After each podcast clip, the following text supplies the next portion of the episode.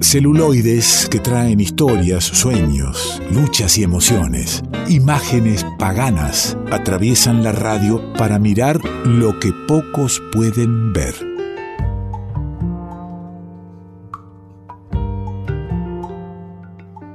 Van llegando al revuelto las imágenes paganas y por supuesto siempre de la mano la recomendación de, de nuestro querido amigo Juan Manuel del Río. ¿Cómo anda, maestro? ¿Qué dice? ¿Cómo le va, don Alejandro? Acá tomando un tecito en esta noche. Qué lindo. Bueno, un tecito. Yo acá estoy, eh, lo acompaño con un mate. ¿Está bien?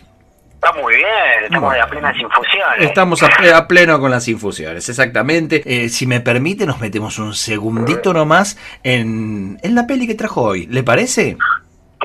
Bueno, la película que tenemos hoy es una latitud un tanto exótica, podríamos decir, ¿no? Porque eh, vamos a hablar de una película iraní. La película se llama Primer Plano y es de un director que murió hace poquito que se llama Abbas Kiarostami.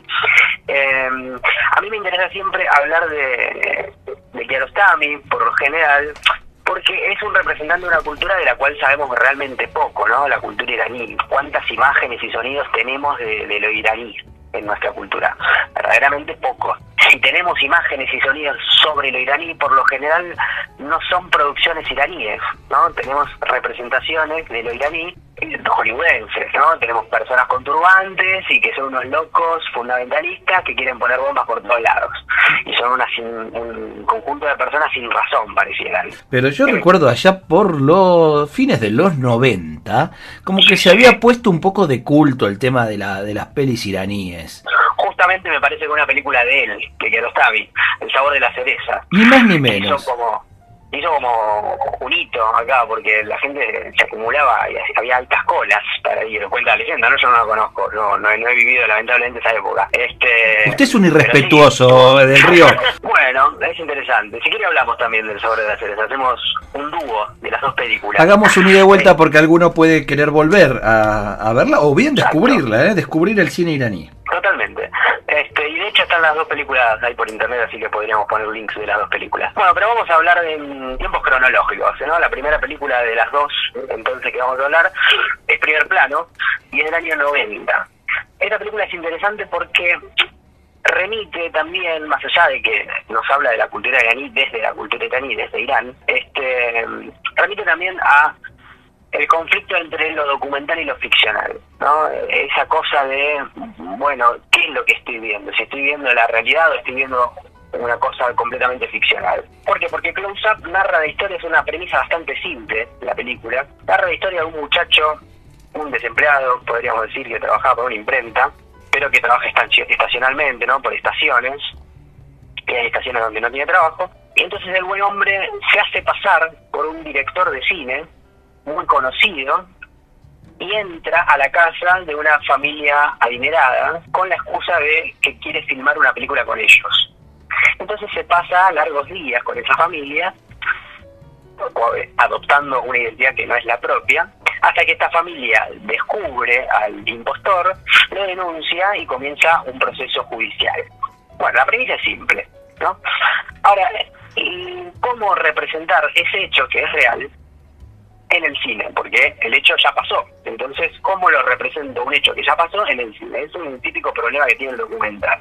Entonces, algunos cineastas por ahí elegirían hacer un montón de entrevistas con todas las personas involucradas en el hecho y cada una de esas personas narran los sucesos. ¿no? El, do, el, documental el documental más clásico, digamos. El documental, claro, más clásico, con un montón de entrevistas, interactivo. Bueno, esa es una de las posibilidades. Otra de las posibilidades es, por ejemplo, la que toma Kiarostami, donde convierte todo esto en una ficción, basada en un hecho real y construida con todos los personajes, con todas las personas involucradas en el hecho. Entonces las personas se interpretan a sí mismas. Y hay algunos momentos donde la ficción es más pura, donde la puesta en escena es claramente una puesta en escena, y hay momentos donde lo real emerge, que es por ejemplo cuando se toman las imágenes del juicio. ¿no? Kiarostami ingresa al juicio con dos cámaras propias y registra lo que pasó en, esa, en ese día en el juicio. Eso vendría a ser un hecho mucho más documental, ¿no? Una observación sobre un hecho real. Y, y lo, los, los momentos que son ficcionales, Eh, estamos hablando de que hay actores, hay un actor que representa, por ejemplo, al, al protagonista y luego vemos al protagonista en, en el juicio en las imágenes reales. No, siempre eh, vemos a la misma persona. Ajá. Cuando actúa de sí mismo o cuando está en el juicio. Entonces ahí es la confusión. El espectador. Es decir, que veces no el, actor es el, es el tipo que, que vivenció el hecho que, que le dio el guion al director, ¿no? Exactamente, y la familia que lo demanda es también la familia que lo demanda, que está representada en, en las partes ficcionales de la película. Eh, pero bueno, no queremos spoilear, así que no vamos a andar contando el final, pero sí es interesante ver, por ejemplo, que la película también, los primeros 15 minutos, la secuencia inicial eh, de la película, no tiene a ninguno de estos personajes en plano. La película empieza con un periodista, con un taxista y con dos militares que van arriba del auto del taxista en, don- en do- en- en donde el taxista vendría a cumplir el rol del espectador. El espectador entra a la película sin saber nada de la historia. Y entonces el periodista, que va de co-conductor en el auto, le va contando hacia dónde están yendo, que están yendo a la casa mm, de la familia esta adinerada a la cual ha alojado al impostor, ¿no? Porque van a arrestar justamente al muchacho. Y el, taxista no conoce nada de la historia, entonces va haciendo preguntas y entonces el espectador, que no sabe nada de la historia, va conociendo la historia. Cuando llegan a la casa, ya sabemos más o menos de qué va la cosa. Pero hay unos huecos siempre, hay unos intersticios en la historia. Porque, por ejemplo, no se sabe por qué el pibe tomó la identidad de un director de cine y por qué, con qué motivos estaba entrando a la casa de esa familia. Cosas se van a ir descubriendo en el juicio, ¿no? El, el- el juez y los abogados, los fiscales, que no tienen esa figura, porque estamos hablando de cultura iraní, no es un juicio como en Occidente, donde hay fiscales y todas esas cosas. Este, pero hay personas que sí hacen preguntas y el acusado se defiende y va respondiendo. Entonces, con esa con el, con el relato del, del, del acusado vamos descubriendo por qué se estaba metiendo en esa casa y realmente no tiene muchos argumentos. Es como que bueno las cosas se fueron dando.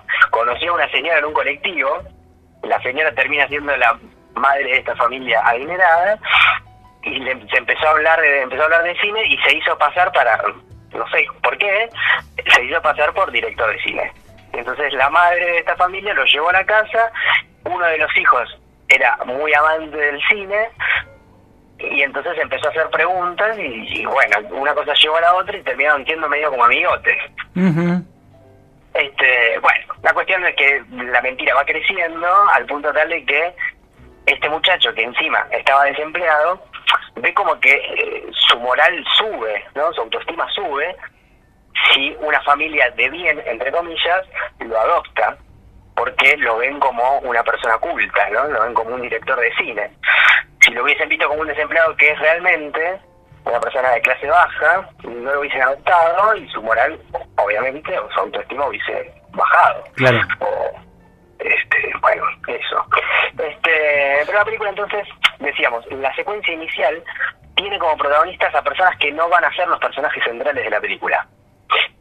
Y en esos 15 minutos entonces tenemos al taxista que va haciendo esas preguntas y nos va poniendo en ese lado del espectador que no sabe nada y que lentamente va conociendo la historia.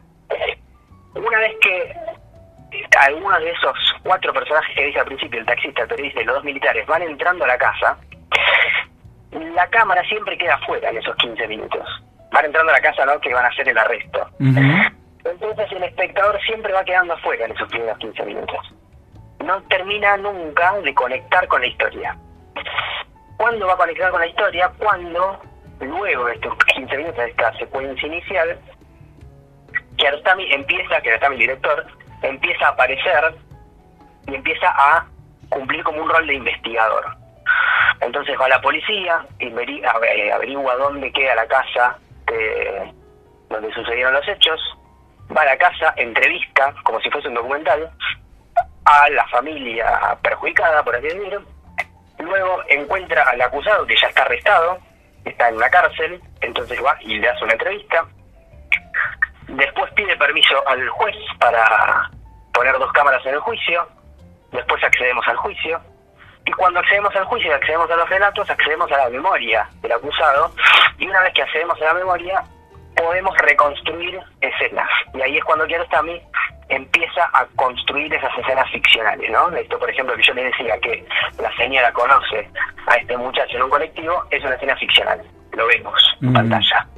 Y vemos justamente a las personas, ¿no? Vemos al acusado que estaba narrando las cosas en, en el juicio, de repente lo vemos de arriba en colectivo, y vemos a la señora que estaba en la casa, al, una de las primeras entrevistas que hace Kiarostami, la vemos en el colectivo de vuelta, y la vemos interactuando con él, y entonces nos damos cuenta que es un flashback.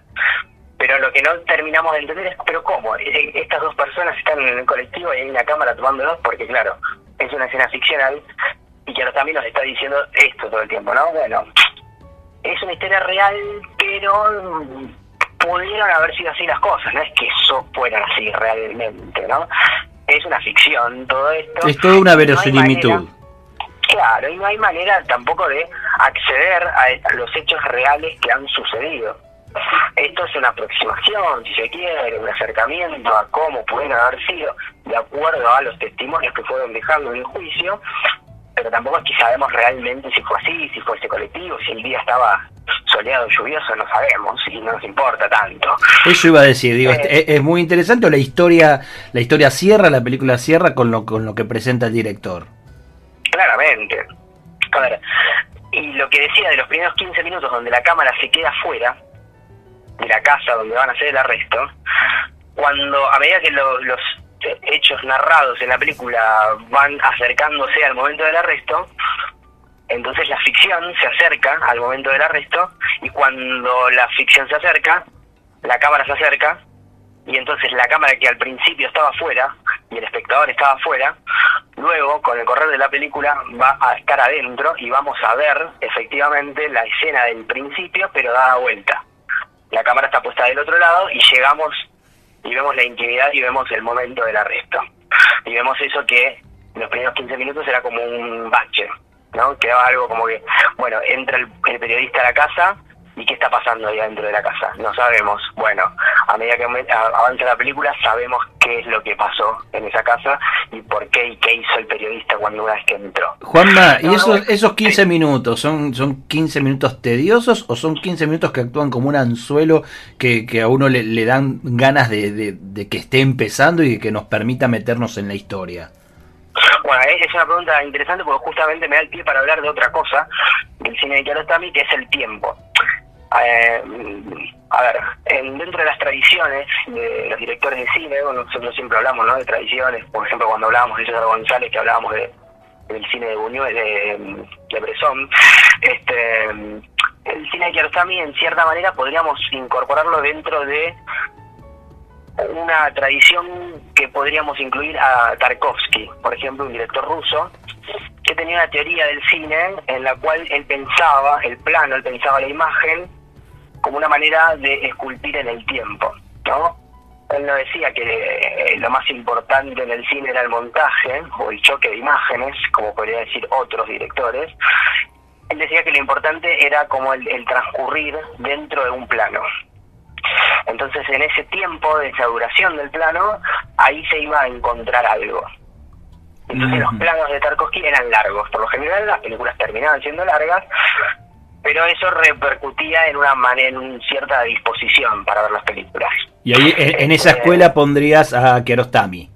Exactamente, Kiarostami vendría a estar dentro de esto de esculpir en el tiempo. Entonces los planos de Kiarostami también son largos, también se estiran, entre comillas, más de lo debido, ¿no? Porque ¿qué es lo debido en un plano? Que duren tres segundos, como nos dice cierta cultura o cierta normatividad del cine. No, no hay más, no, esa es una norma, pero es una norma establecida por alguien y con determinados este, objetivos, ¿no? Que puede ser el entretenimiento. Pero si nosotros estiramos un poco más el plano, estiramos un poco más también la paciencia del, del espectador con ese plano, y eso de que se va haciendo tedioso es quizás también una búsqueda, una búsqueda que también puede repercutir en un efecto de realidad, ¿no? Porque nosotros vivimos la realidad no con imágenes de tres segundos, sino con imágenes un poco más largas también, ¿no? Este, entonces, claro, esos 15 minutos son como espesos, se van haciendo chiclosos, pero te va también sumergiendo en esa realidad, en ese momento, en esa calle donde mucho no pasa tampoco.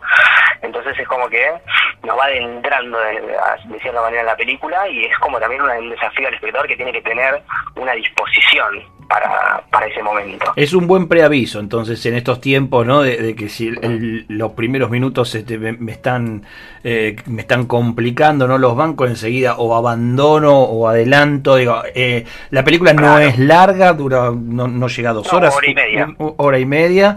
Y, y, hay esos 15 minutos, dice nuestro especialista en cine, que valen la pena eh, y que ponen el clima que, y, la, y, la velocidad que necesita eh, que, o que el director quiere darle al, a la audiencia para seguir este, incorporando el resto de la película, ¿no?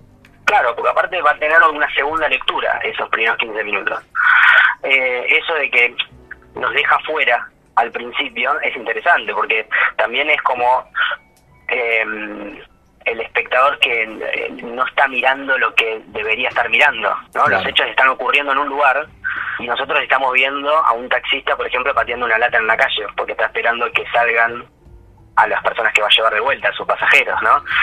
Eh, y nadie se queda. Eh, con, el taxista que está esperando por lo general. Las películas no son la espera, son la acción de las cosas, ¿no? El este, tipo, el, tipo nos deja afuera, se, va y nos deja ahí esperando. Claro. el, iraní. Es, es una metáfora de cómo uno entra al cine también. Porque uno cuando entra al cine, en la primera secuencia, espera algo. Y después en el clímax es donde pasan las cosas. Juanma, en realidad, sí. No, no, digo, que Arostami no, nos deja fuera en esos 15 minutos, pues nos invita, acá nos está empezando a dejar afuera en los tiempos radiales, así que usted empiece a, redondear en la recomendación.